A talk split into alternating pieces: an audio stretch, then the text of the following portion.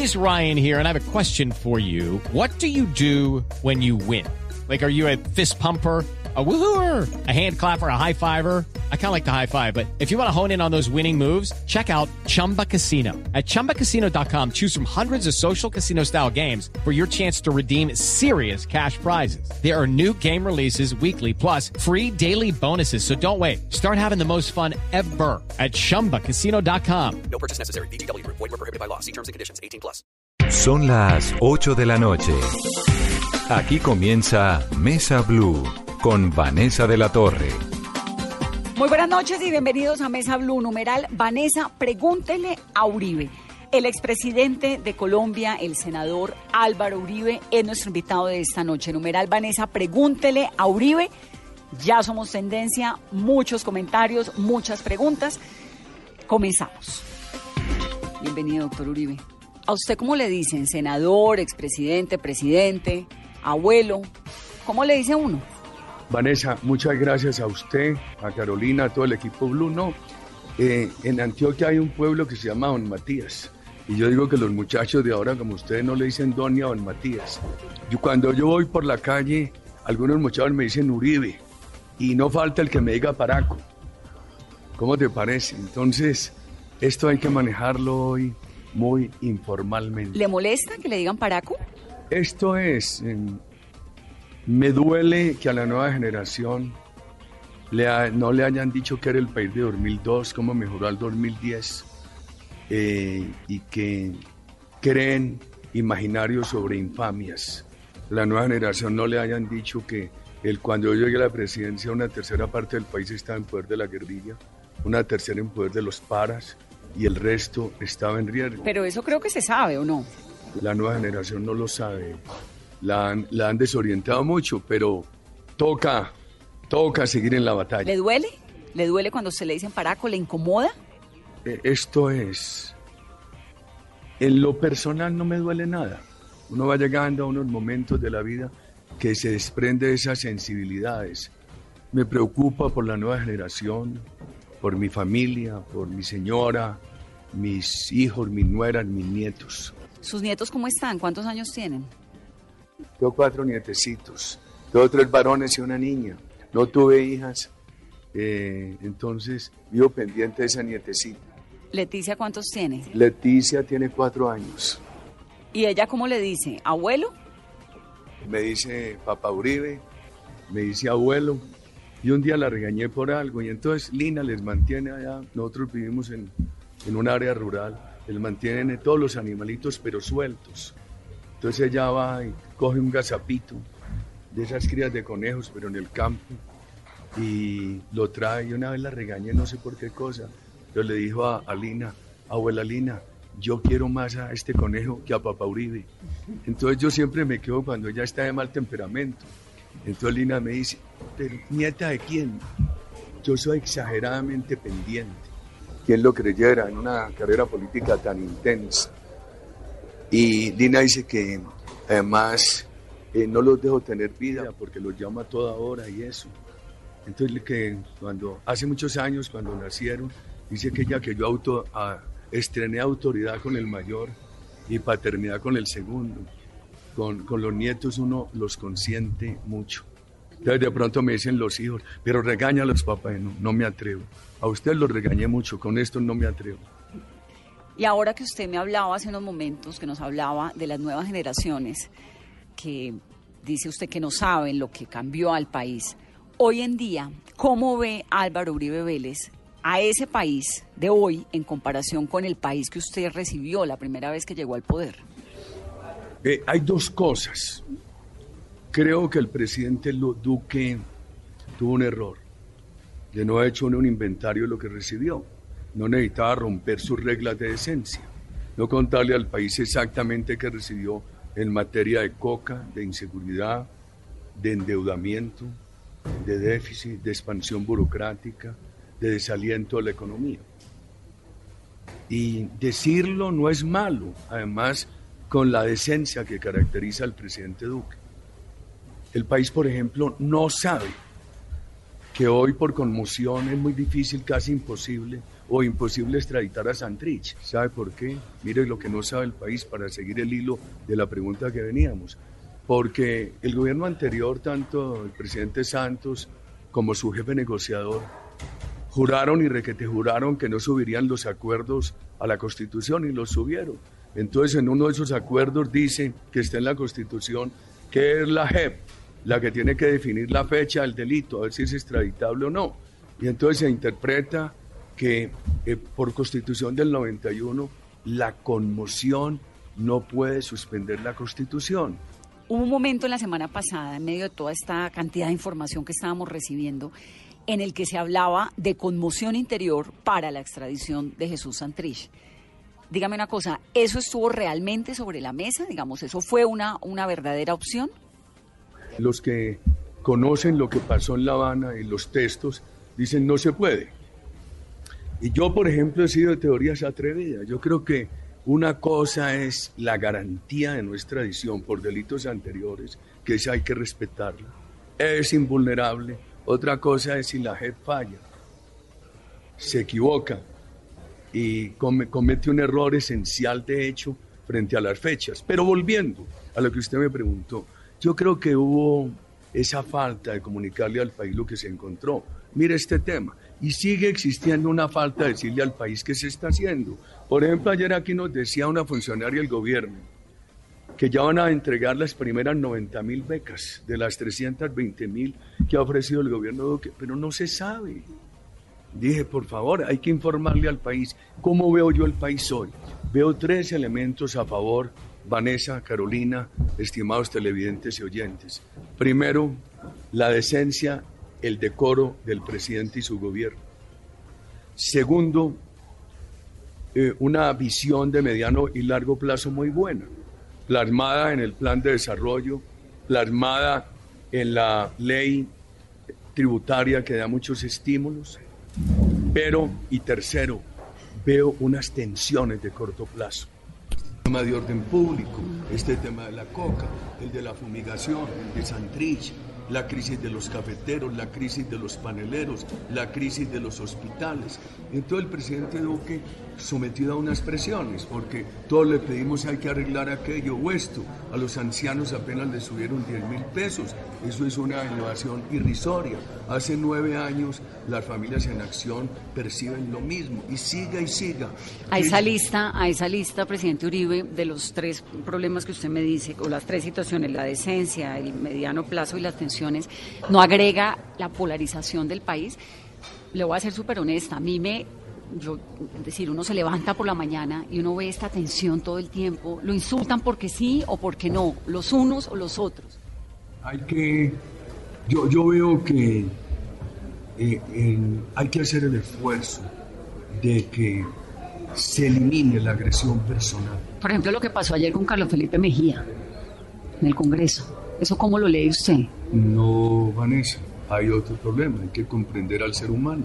Ojalá eso no se diera pero fue que le dijeron que había informes de que él había tenido relaciones con el paramilitar Báez.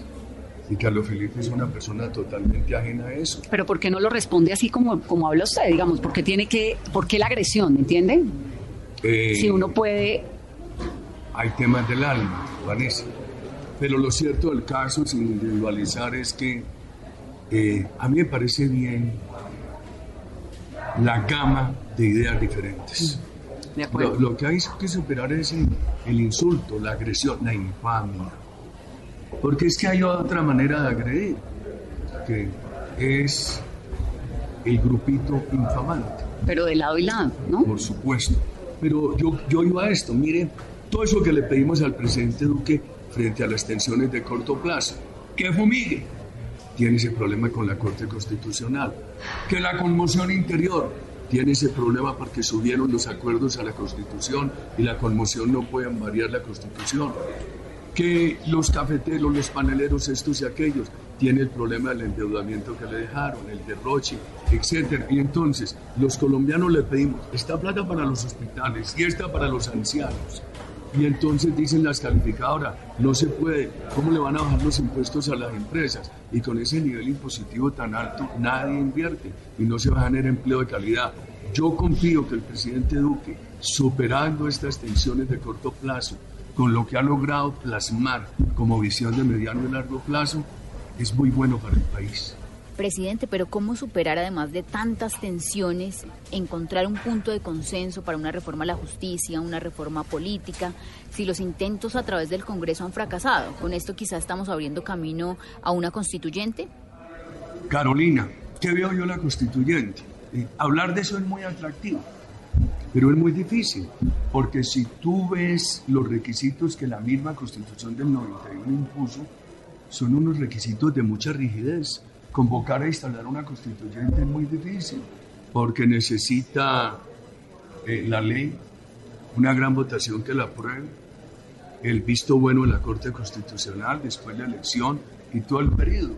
Entonces esas son figuras sugestivas interesantes que no se pueden descartar, pero hay que crear conciencia a los colombianos de que no es fácil implementarlo. Son temas sobre los cuales hay que estar haciendo pedagogía permanentemente, ya que usted habla de la reforma política. Mire, las listas cerradas en el pasado sirvieron para que los partidos no hubiera democracia y las listas abiertas del presente atentan contra esos mínimos principios que tienen que unir a los integrantes de un partido y estimulan costos y corrupción. Yo he creído que se debería hacer algo. Ojalá que el mismo día los, todos los partidos tengan que practicar una serie de primaria, una especie primaria para que los ciudadanos voten.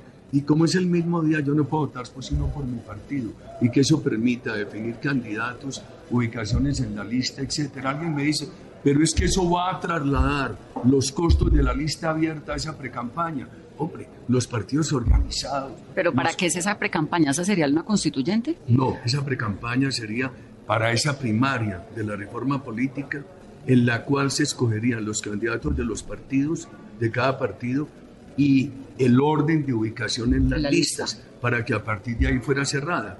Los costos tendrían que minimizarse. Yo creo que inclusive nos tenemos que preparar para que en los partidos se pueda votar por WhatsApp, se pueda votar por Internet, se pueda votar por teléfono, etc. Hay que facilitar la democracia. Ojalá esas reformas se hicieran, pero ya que usted habla de acuerdos nacionales, yo, por ejemplo, sigo insistiendo que Colombia no debería tener sino una corte. Pero no entremos ahora en esa discusión. ¿Y esa corte sería cómo? Una corte de personas mayores que lleguen allí por méritos académicos o por la carrera en la judicatura y que tenga salas especializadas. ¿Y quién escogería a los magistrados? Hay mucho proceso de, de, selección, como tendría que ser ya a determinada edad, tendría que ser acreditando una carrera en la judicatura o acreditando una carrera académica o en el ejercicio. Pero eso. Pero esa corte, ¿qué haría, qué pasaría entonces con la Corte Constitucional, con la Suprema, con el Consejo de Estado? Debería sustituirlos a todos. Una supercorte que sustituya. Sí, pero ¿para qué vamos a entrar a hablar de eso? El tema no se ha vuelto a hablar. Pero lo sigue pensando. yo, yo lo sigo pensando. Ahora, aquí, por ejemplo. Pero espéreme un segundo, usted cuando habla de una supercorte, fíjese en Colombia cómo pasan cosas. Ahora que usted me habla de lo del glifosato, entonces uno dice, claro, pero es que el glifosato tiene que pasar por la Corte Constitucional, es que esto tiene que pasar por la Corte Suprema, es que ahora otras cosas tienen que pasar por la JEP. Cuando uno habla de democracia, pues habla de equilibrio de poderes. Si hay una supercorte, ¿eso garantiza democracia en Colombia? Por supuesto, mira aquí, eh, Vanessa, cuando existió la Corte Suprema de Justicia, había una sala de control constitucional que fue muy respetable yo creo, pero eso podría ayudar a facilitar primero la relación de los ciudadanos con sus magistrados. Hoy no los conocen. Cuando yo era estudiante de Derecho, mis compañeros y yo sabíamos y admirábamos a los magistrados de la Corte Suprema, no sabíamos el nombre de todos. Eso podría ser una gran corte de unificación de jurisprudencia, de orientación doctrinaria y jurisprudencia. pero bajo ese mismo principio la gente tampoco conoce a los congresistas. Eh, y bajo ese mismo principio... Es distinto, pero si algo tiene, el Congreso finalmente es un órgano de contradicción de tesis. La justicia debería estar por encima. Pero volviendo al tema de Carolina, yo creo que se pueden hacer muchos acuerdos alrededor de proyectos específicos. Por ejemplo, ayer se votó aquí y se aprobó eh, con proposición o ponencia de la doctora Angélica Lozano del Partido Verde el acuerdo que ellos hicieron con el presidente Duque en el tema de la lucha anticorrupción para tener que publicar las declaraciones de renta, las cuentas bancarias y eso. Ayer se aprobó aquí ese proyecto para que los derechos de los niños no puedan tener eh, justicia alternativa, apenas alternativas, no hagan parte de procesos de paz. Hoy vamos a entrar aquí a un tema que ojalá se apruebe, que se llama lo de las TICs. El gobierno logró aprobar un excelente plan de desarrollo, una excelente reforma tributaria. Yo creo que acuerdos nacionales en abstracto. Pero sin la oposición, presidente. No, por ejemplo, en muchos casos ha votado la oposición, en otros no. ¿Y por qué entonces el lunes a los partidos de oposición no los invitaron a la reunión con el presidente Duque? No, el presidente Duque ha tenido un diálogo con todos. Recuerde cuántas veces se reunió. Pero para este diálogo político no, supuestamente para este acuerdo, gran acuerdo nacional. No, lo que pasa es que eso no se ha agotado. ¿Está por partes? Sí, está por partes. Y el gobierno habla con los unos y con los otros. Les quiero recordar a ustedes esto. Nosotros en el Centro Democrático insistimos mucho en que hubiera un acuerdo para votar las objeciones presidenciales.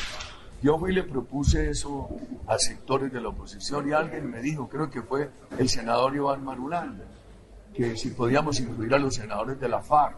Y le dije, pues por supuesto, son senadores. Nos sentamos muchas horas. Fue imposible, porque simplemente dijeron que no se podía cambiar un ápice a lo acordado en La Habana. Quiero, quisiera que me ahondara un poco en el tema de la constituyente. ¿Todavía es una propuesta? Esto es, no es propuesta oficial del Centro Democrático. Algunos compañeros insisten en ella. ¿Pero a usted le gusta la constituyente, presidente? ¿Esa es la salida para poder crear una supercorte y poder modificar eh, la justicia y los temas políticos? Como está reglamentada, se puede tomar todo el periodo. Como está regulada en la misma constitución, se puede tomar todo el periodo del gobierno. Claro, porque eso se demora dos años más, el presidente lleva uno, entonces se claro, el periodo. no es fácil. Pero No digamos esa constituyente No, como usted la piensa. Una profesora mía en Inglaterra solía decir, antes yo era muy preguntón, yo en clase era más preguntón que Carolina. no creo. Entonces ella me decía, no todo se puede poner en blanco negro. Yo lo de la constituyente no lo puedo poner en blanco negro, porque tiene aspectos muy atractivos, la- los diferentes fracasos para la reforma política y de la justicia la meritan, pero por el otro lado hay la duda de la rigidez de sus regulaciones. Ahora, esa eventual constituyente modificaría, por ejemplo, los periodos presidenciales o una reelección. Yo, yo creo lo siguiente, Vanessa. El ¿Usted tema- qué piensa de la reelección? Yo ya le voy a decir qué pienso. Primero, nunca entendí por qué el constituyente del 91 la eliminó. Si existía la posibilidad de periodo de promedio. No hubo ninguna razón de fondo. No seguida, ¿no? Simple, no seguida. Así era hasta el 91. No hubo ninguna razón de fondo para suspenderla.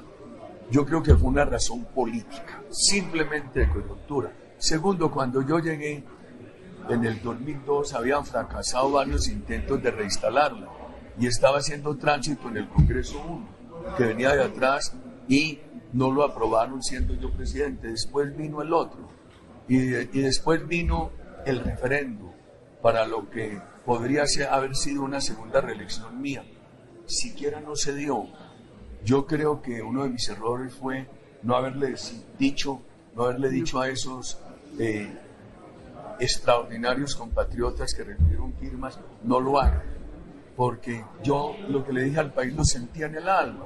Dije, ¿cómo era que decía yo? Esto es una que en el alma. Una encrucijada. Hay una encrucijada en el alma. ¿Y ahora qué encrucijada tiene? No, ahora no tengo encrucijada, sino un designio. Usted, Que al presidente Duque le vaya bien.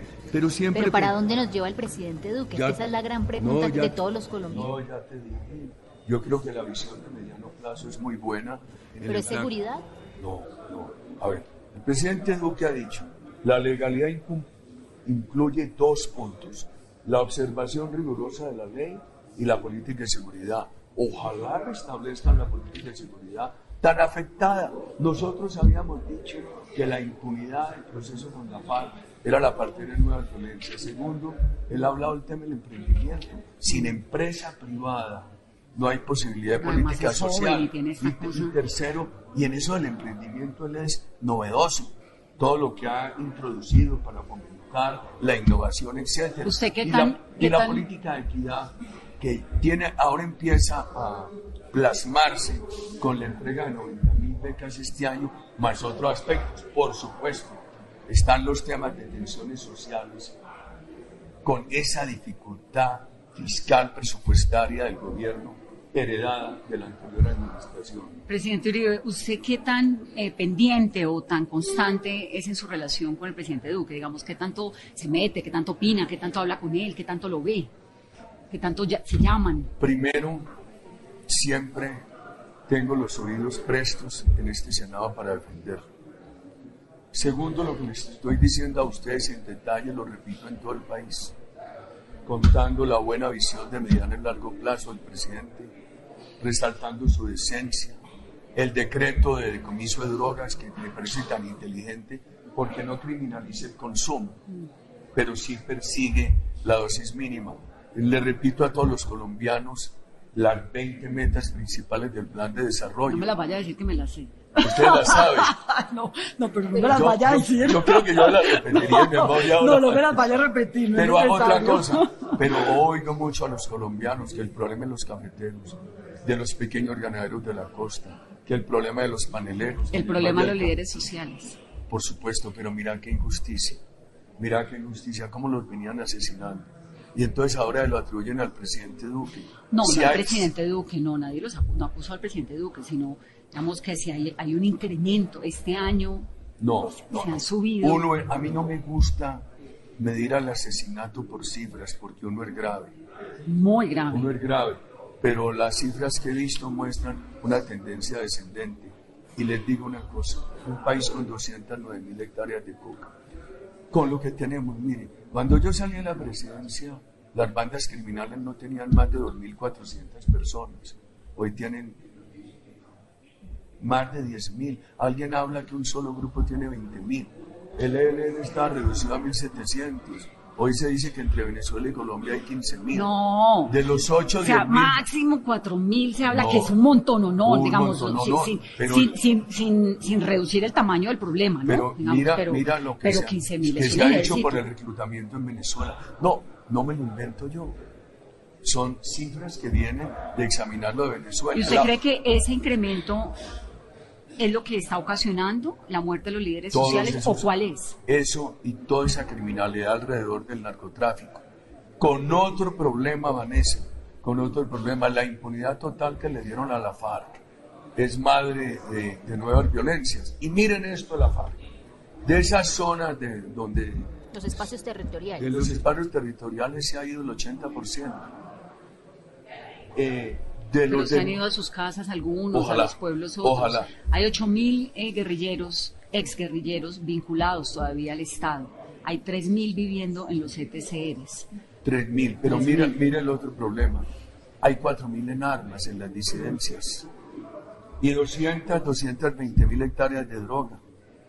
Por favor. Y es que la impunidad total eh, hace perder el respeto a la ley que el presidente Duque quiere recuperar.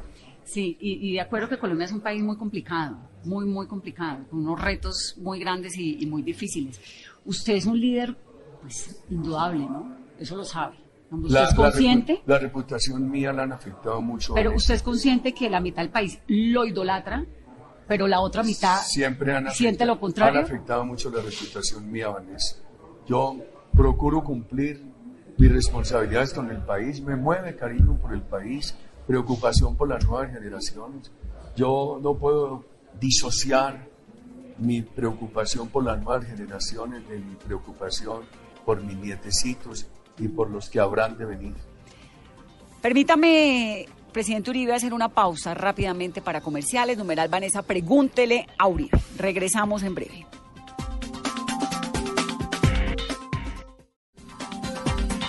Caro, los temas. Numeral Vanessa, pregúntele a Uribe. Sin duda, Vanessa, muchos comentarios a esta hora están preguntando por falsos positivos, una constituyente, que si el presidente Duque tiene que hacerle caso a todo lo que le proponga el expresidente Uribe, que sus nietos, su familia, que cuando se va a retirar de la política. Vanessa, pregúntele a Uribe muchas preguntas. Estamos en esta conversación con Álvaro Uribe Vélez, expresidente de Colombia, senador. Presidente Uribe, este tema del informe del New York Times con las directrices del ejército, ¿hay una política nueva que puede derivar en los falsos positivos en Colombia o cuál es su opinión sobre No, mi todo opinión es la siguiente. El país, ante este problema de orden público, necesita unas Fuerzas Armadas transparentes, pero a la ofensiva. Eso tiene que ser claro, contundente. Me parece que uno no puede pedir presupuestos de neutralizaciones, afectaciones que llaman ahora, pero también hay que ser muy claros. Todo lo que ha dicho el presidente Duque es de un ejercicio transparente de la fuerza pública. La guerra se gana, digamos, se mide el triunfo de, de la guerra, de un momento como el que estamos viviendo tan complicado con el país, por el número de muertos, o por el número de capturas, o por el número de disidencias, Por o por el número ejemplo, de qué. toda esa acusación contra mí. Entonces yo veo, ¿Cuál de todas? no, ¿cuál de todo? En ese tema, En el que los falsos falsos positivos. positivos. Entonces yo tengo ocho respuestas clarísimas. Y le digo, nosotros lo que siempre dijimos es, aquí hay que privi- privilegiar las desmovilizaciones.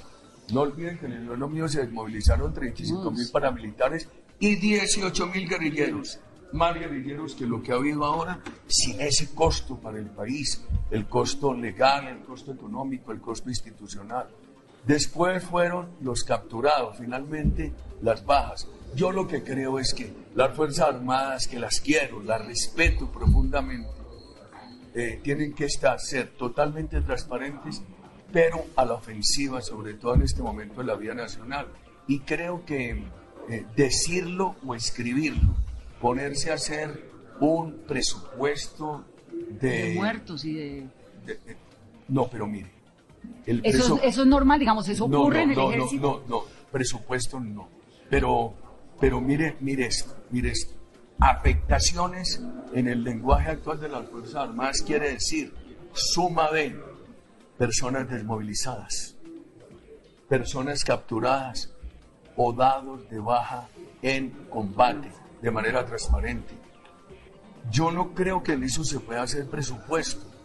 Lo que hay que poner es objetivos de seguridad en un sitio, en otro, Y etc. si no se puede hacer presupuestos, Por porque estaba en esa directriz escrito. De pronto ahí hay un, si, si fue así, ahí hay un error. Eh, y, y este gobierno corrige. Pero eso no es normal o sí es normal. No, yo esa parte de esos presupuestos no, no, no, no me parece común. No sé si sea normal o no, pero no me parece común. Además me parece innecesario. Es que se, ¿Por ¿sabe por qué? se lo pregunto con tanta insistencia? Porque tuvimos esta semana, bueno, el lunes, un programa aquí con dos ex generales y como usted sabe que yo del ejército, pues ese no es mi fuerte. Yo les preguntaba, ¿pero es normal? Es decir, uno escribe como los objetivos del año, ¿no? Uno tiene que escribir en toda política los objetivos del año, pero estoy seguro que el ejército no los ha escrito en bajas y además no debe ser. Una cosa es el objetivo del año, vamos a eliminar tantas hectáreas de coca, vamos a darle seguridad a Tumaco, vamos a mejorar la seguridad en Bogotá. Por ejemplo, ¿cómo medía yo la seguridad? Hombre, país bajó de 3.800 secuestros a 120 extorsivos, eh, a 200 secuestros generales. en No, es que yo le repito que eso, nadie tiene duda que usted... No, así la medía, porque usted me Ahí es. preguntaba ahora cómo se mide. Durante las conversaciones del gobierno con las FARC presidente se habló mucho de que la fuerza pública estaba desmoralizada, estaba maniatada.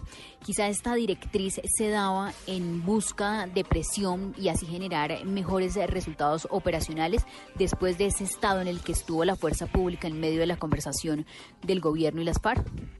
Yo creo que aquí lo que hay es un gran reclamo comunitario por la herencia del presidente Santos. ¿Y por qué seguir mirando con el espejo No, retrovisor? No, no, no mirar con el espejo retrovisor. Pero es que este problema no se creó ahora. Tenemos que saber de dónde viene.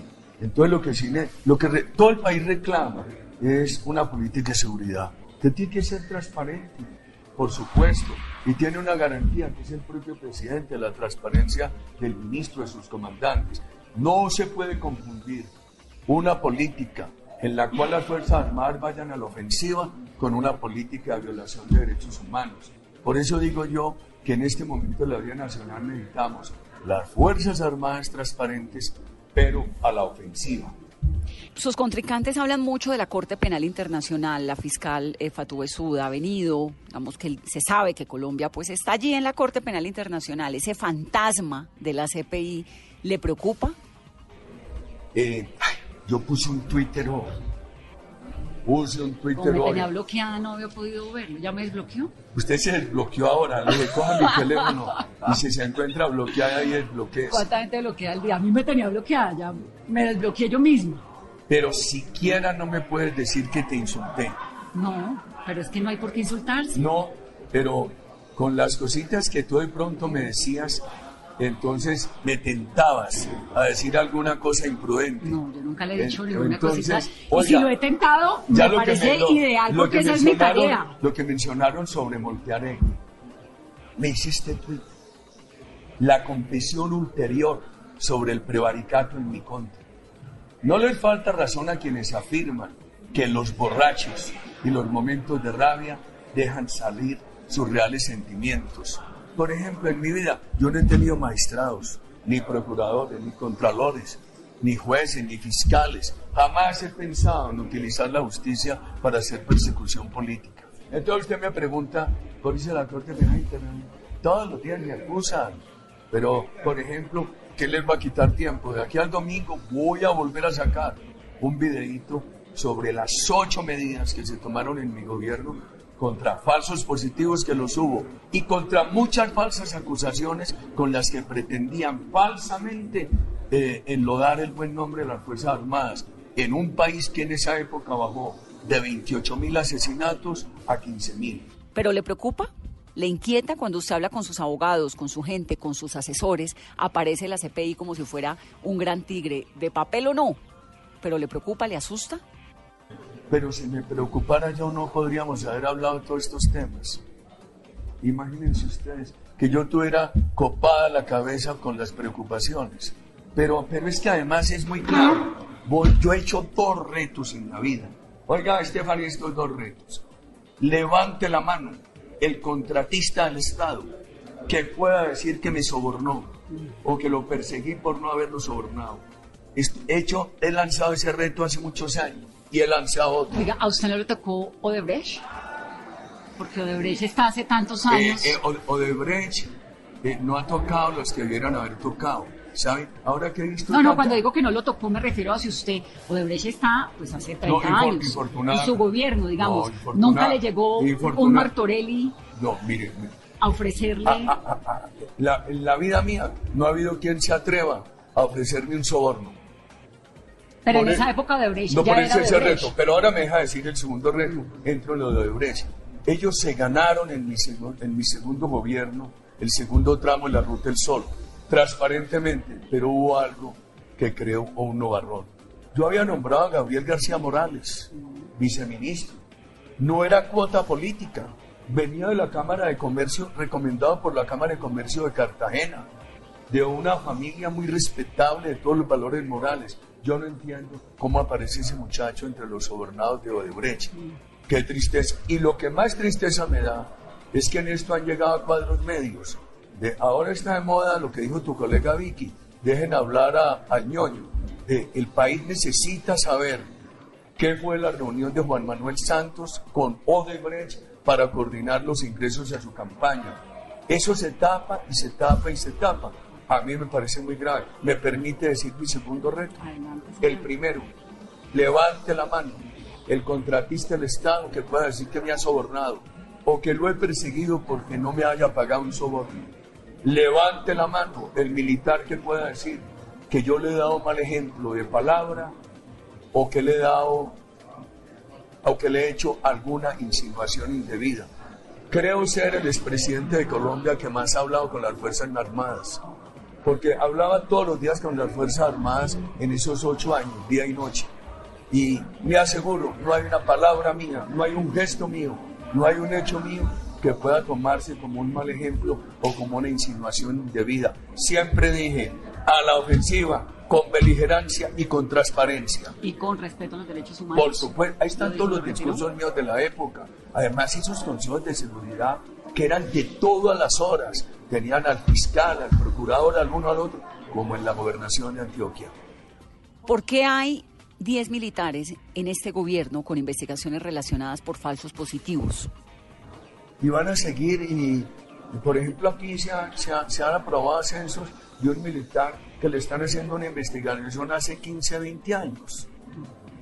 Y es que también hay mucha acusación injusta, Vanessa. Hay mucha acusación injusta. Pero no es, digamos, presidente, no decir, bueno, estos señores que tienen una investigación de ese tamaño, ¿no? Porque los falsos No, positivos no. estamos de acuerdo con que es muy serio. Sí, es muy, es muy serio, Muy pero delicado, es que también son muy serias las falsas acusaciones.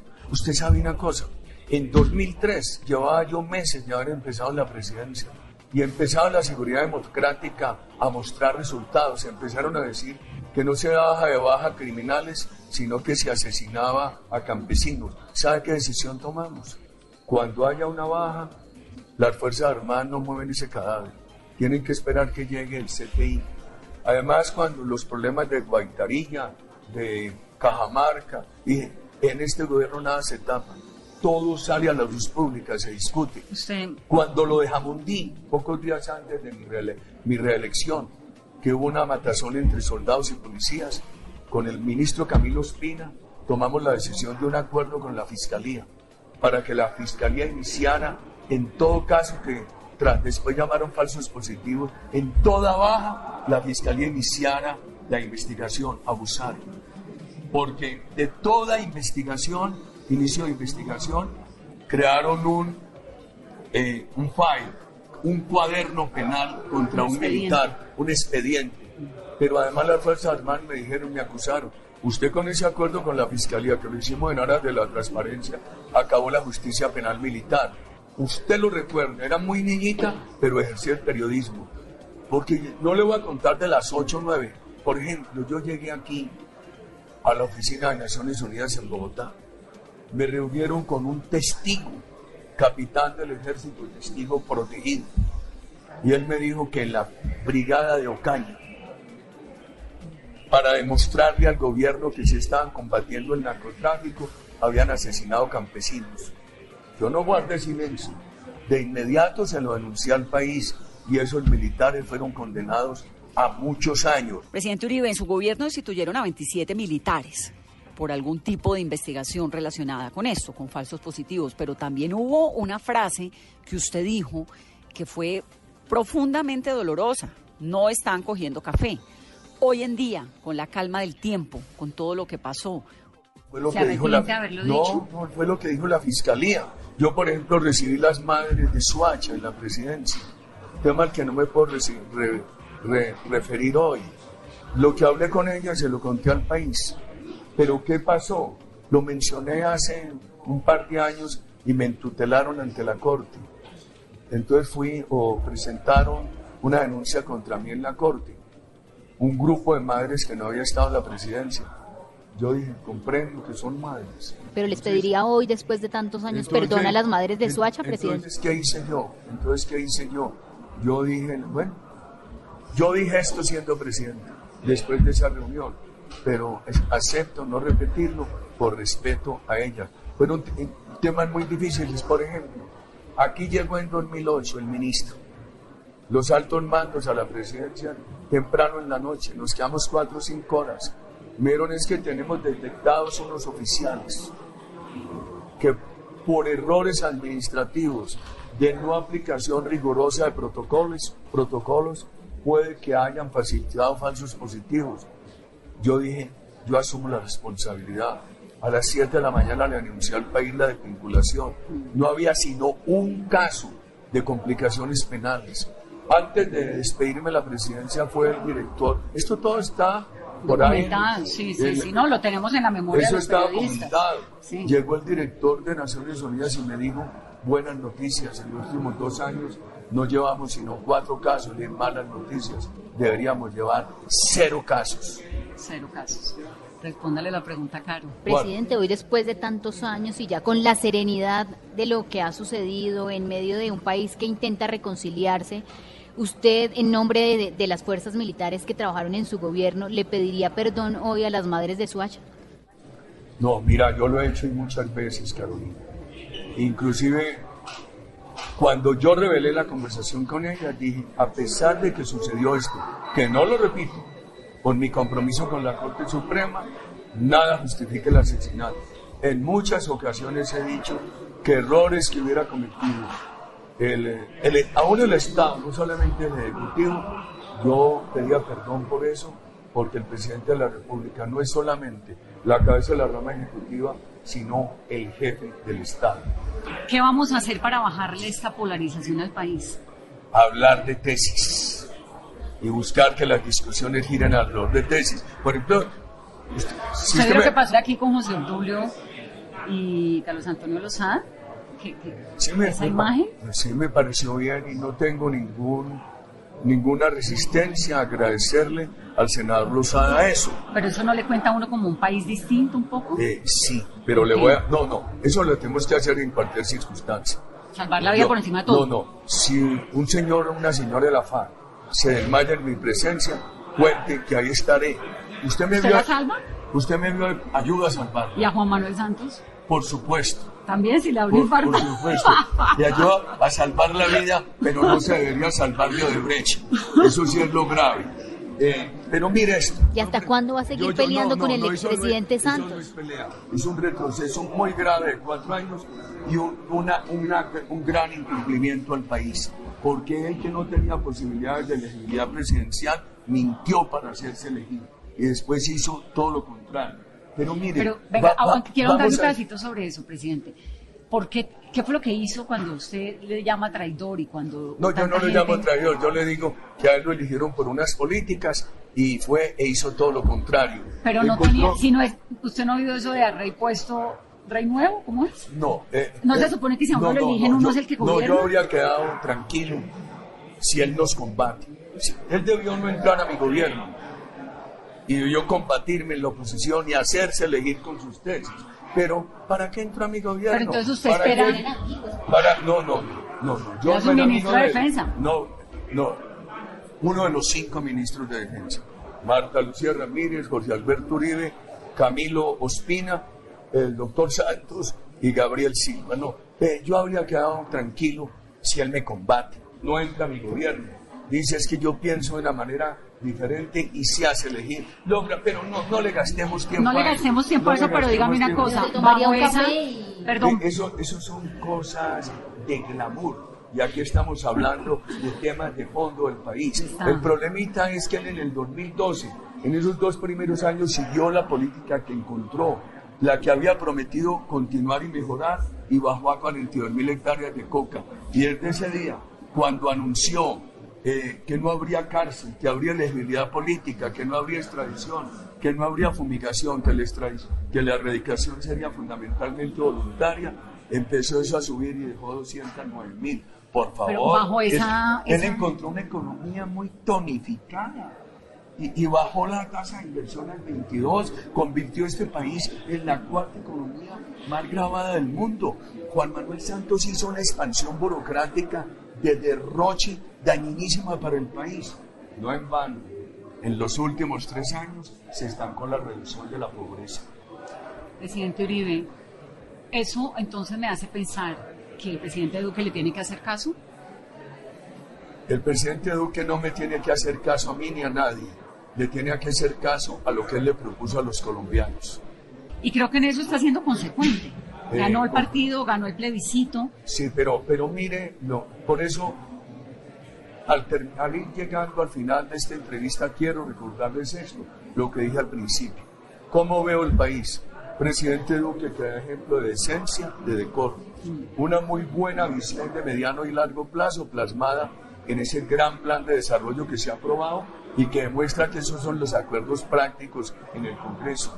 En la ley de financiamiento que va a estimular mucho la inversión y el empleo y que hay unas tensiones de corto plazo que ya se las enumeré, narcotráfico, las extradición, cafeteros, Yo, paneleros, yo no quiero que se acabe esta entrevista sin que usted le haga, si se puede. y un problema. Como Santos dejó el endeudamiento tan alto. Hombre, es que recibió el endeudamiento en el 43 y lo dejó en el 56. Todas las calificadoras de riesgo dicen, presidente Duque, ¿cómo baja los impuestos? Y si no los baja, ¿quién, y si no los baja, ¿quién invierte? ¿Cómo y hacemos? entonces dicen, no, no puede gastar en resolverle el problema a los cafeteros ni a los pequeños ganaderos del Caribe. Cuidado con el gasto en los hospitales tensiones de corto plazo. Esperemos que él las pueda resolver. No le puede subir a los ancianos. ¿Cómo así que van a aumentar familias en acción o le va a pagar más? Eh, tensiones de corto plazo que el presidente tiene que resolver. Se nos acabó el tiempo, pero tengo que... Pero no, no, están, no, las he visto, no se han dormido Ha estado ustedes. cortica la entrevista. No, pero, pero no, la, No, yo sabe no que le las he visto mucho. dormidas. No, le agradezco su generosidad por su tiempo, está ocupado, estamos en la mitad Y, del y- Congreso. y espero que se hayan sentido bien, que no hayan encontrado temas vedados. No, no nos ha dicho siguiente pregunta por lo menos, que eso es Ah, importante. usted todavía se acordaba de siguiente pregunta. Ay, pero si me ¿Qué decía todos los días. ¿Qué memoria? Siguiente pregunta, Vanessa. Bueno, presidente. Presidente, ¿y lo vamos a ver en el Congreso estos tres años que faltan o se va a ir a disfrutar antes de que se acabe con Leticia, con sus nietecitos, con doña Lina? Quisiera tener más domingos. Quisiera tener más domingos porque yo quiero ver crecer a mis nietecitos y que ellos vean envejecer a su abuelo. Eso sí, yo ahora que estoy envejeciendo y que este pelo no, quiere, no tiene reversa, lo único que no quiero hacer ser es tener una vejez aburrida y amargada como la que tienen los comunistas de la oligarquía, ejemplo Antonio Caballero. ¿Usted quiere ser político hasta el último día de su vida? Es que ¿O en algún momento se va a ir a descansar y va yo, a decir, yo ay, no más? empecé, yo empecé la política en 1957 cuando cumplí cinco años de la mano de mi madre, antes de llegar al uso de razón. Vivíamos en esa zona cafetera de Antioquia en medio de una tremenda violencia política. Mi madre había sido la mejor bachiller de 1950. Eh, no hizo carrera por casarse. Cuando yo nací, ella acaba de cumplir 20 años, mi padre tenía 19 y medio, y ella luchaba por el Frente Nacional, por los derechos políticos de la mujer. Usted y nació me, político. y me llevaba de la mano. ¿Eso significa que nos va a tocar Álvaro Uribe hasta los 80? Esta mañana le decía yo a unos electores de Ángela Garzón, gran, gran candidata, les decía ¿Pero yo. por qué tanta molestia al interior del partido, presidente? No la, no, no la debía ver. Ángela Garzón es serena, es una mujer en- la indicada por su transparencia, su orden mental, para manejar 40 billones de contratación que va a dejar Peñalosa. Tengan la seguridad de que ella no despilfarra eso. Es una mujer predecible. A mí me preocupa mucho para Bogotá para el país gobiernos que uno no pueda predecir. Cuidado, porque vienen, vienen los nuevos engaños. América Latina le engañaron mucho con el socialismo del siglo XXI. Como fracasó, ahora vienen los nuevos engaños. Ahora van a hablar de democracia, de reivindicación de los pobres, de lucha anticorrupción, para imponer gobiernos restrictivos de las libertades y de la empresa privada. Ángela Garzón es todo lo contrario. Le decía yo a unas personas que volvieron esta mañana a reuniones de nosotros, les dije, el día que yo me muera y haya elecciones, van a decir, siquiera se murió para que no nos volviera a molestar. ¿Usted va a hacer política hasta el último día?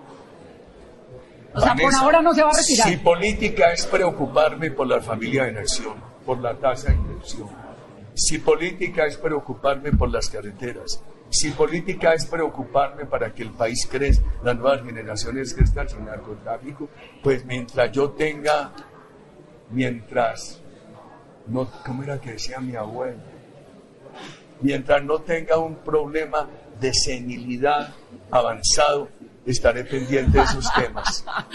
Oiga, presidente Uribe, a mí sí me gustaría que despidiéramos esta entrevista como con un compromiso de bajémosle a esa polarización nacional. Vanessa. ya comenzamos porque usted me desbloqueó a mí. No, pero, pero fíjese que no era polarización.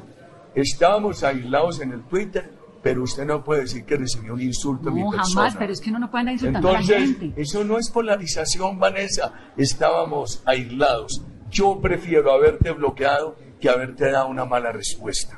De acuerdo. Ahora, vuelvo, Pero además, ¿por qué uno le va a dar vuelvo, a a la repetir. gente? ¿Usted, Yo- sabe, usted sabe cuánta gente me insulta al día? Yo, a, no mí- importa. a- a mí también. ¿Sabes qué- cuál ha sido mi respuesta a este insulto reciente?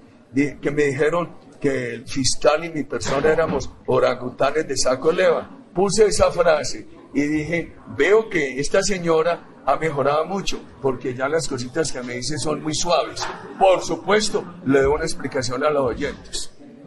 A mí me acusaron en este Senado hace poco de que había propuesto eliminar la extradición para el M-19. Falso. Ahí están los anales del Congreso en la época. Dio una explicación de lo que hice en la época, que también es verdad. Propuse el reindulto. Porque ahí veo un colega tuyo que celebra mucho eso. Mire cómo se contradice entre lo que propuso para el M-19 y lo que propuso para la FARC. Me voy a referir a los dos temas. Entonces yo aquí expliqué eso, pero terminé diciendo que prefería un guerrillero en armas que el sicariato moral difamante. ¿Por qué? Si yo voy a la Corte Suprema, así vaya con rabia, tengo que ser muy respetuoso. Si acudo a la Comisión de Ética aquí, tengo que ser muy respetuoso. Pero yo en el tema no podía callar para que quedara aquí la idea de que me estaban haciendo una acusación que no era capaz de desmentir. Y también sentí que estaba seriamente herida mi dignidad. ¿Qué necesidad tiene de decir eso? ¿Por qué no dice, No, porque- ay, mire, yo no voy a entrar no, en ese detalle porque tengo unos nietos y un futuro de país que no, construir? No, no, es muy grave, Sí. muy grave. Por ejemplo, es, lo otro sí es verdad, que yo era propuesto eliminar la Pero es muy grave lo que usted también dice porque, No, porque exaspera lo- los lo- ánimos lo del país. Lo, lo he sentido, Vanessa, lo he sentido. Eh, pero lo otro sí es verdad. Yo propuse aquí de frente, como suelen ser mis cosas, están las actas del Senado. Por ahí Félix de Bedú sacó la proposición. Yo propuse que ratificaran el indulto al M-19. Pudo ser un error, pero respondo por él. ¿Por qué? El M-19 había estado en la Constitución, en la Constituyente lo habían indultado, había entregado armas, estaba en el Congreso postconstituyente y el país no estaba en la Corte Penal Internacional. Entonces yo dije, pues si estos señores están aquí, ¿para qué les van a abrir nuevamente una causa judicial? Y, yo digo, de pronto fue un acierto frente a los que estaban cumpliendo y pudo ser un mal ejemplo, porque también se a la- a- al futuro del país, porque también se dijo en esa época, yo recuerdo que cuando el doctor de la calle promulgaba la constitución del 91 dijo, jamás en adelante habrá política con armas en Colombia. Y ahora en el proceso de la FARC aceptó que todo ese terrorismo que había ocurrido entre el 91 y la fecha de los acuerdos era política con armas. De pronto fue mi error por respetar una, unas decisiones que había tomado el país, contribuir a un dijo- mal ejemplo. Pero eso está, yo, yo reconozco esas cosas, además es imposible negarlas, como las hago de frente, quedan en las actas, las la- no había redes sociales, pero había anales del Congreso. Presidente Uribe, eso que dijo usted recientemente que causó mucha controversia también sobre las masacres, ¿Qué dije las masacres? cuando dijo que un poco sonó como si estuvieran justificando una masacre en el contexto. nunca ¿Usted creo- estaba justificando No, en el no. contexto del paro? No, Eso no. fue el Ah, contexto no, del paro en el. Cauca. Sí, en el No, Cauca. no, ¿Qué fue no. lo que quiso decir No, allí y no, por qué no, lo dijo no. usando el término No, masacre? no, no, no. Yo lo que quise decir, primero yo dije que yo habría preferido arreglar la carretera alterna, quedarse dos años con esa habituación, pero no firmar bajo esas presiones. Segundo, expliqué lo que pasó en mi gobierno. Y tercero, lo que siempre quise decir, por eso tuve que poner varios tweets, que la, las masacres no eran del gobierno ni de las Fuerzas Armadas. Es que la palabra masacre en un expresidente y en un político tan poderoso como usted, No, no. uno la oye de, y se estremece De de pronto inmediato. queda mal la construcción de la frase, el uso del el, el sustantivo, el verbo, el predicado, etcétera, el objetivo de la frase.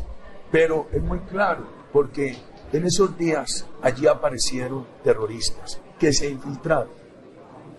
Entonces yo digo, hombre, y los culpables de esa masacre no son las Fuerzas Armadas, son unos terroristas infiltrados. Eso es muy distinto. ¿Hay alguna masacre justificada? Ninguna.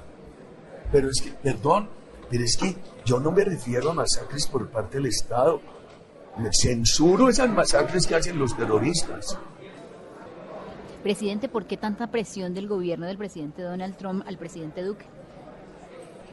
¿Qué te digo, Carolina? Nosotros no deberíamos acabar la droga por la presión de Estados Unidos o de cualquier país, sino por nuestras propias familias. por nuestros propios recursos naturales, porque este país tiene que preservar 600 mil kilómetros de selva que todavía tiene y recuperar lo que se ha perdido.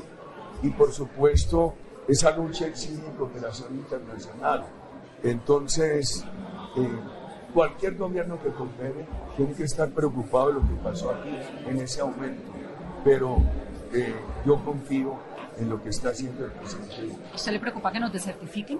Claro que me preocupa, porque esa es una ayuda muy importante, pero debieron desertificar a Santos, que completó de gastarse 10 mil millones de dólares y terminó peor que cuando empezó el Plan Colombia. ¿Y estamos- cuando es empezó el Plan? Colombia había que la buena idea del presidente Pastrana de 170 mil hectáreas de coca cuando empezó el Plan Colombia al final del gobierno Santos el balance es este 10 mil millones de dólares aportados por Estados Unidos más la contrapartida colombiana todo perdido y 209 mil hectáreas de coca vamos para adelante muchas gracias y les agradezco haber venido a esta le agradezco mucho esta No, entrevista, la paciencia, explicarnos estas No cosas. te dije siguiente pregunta.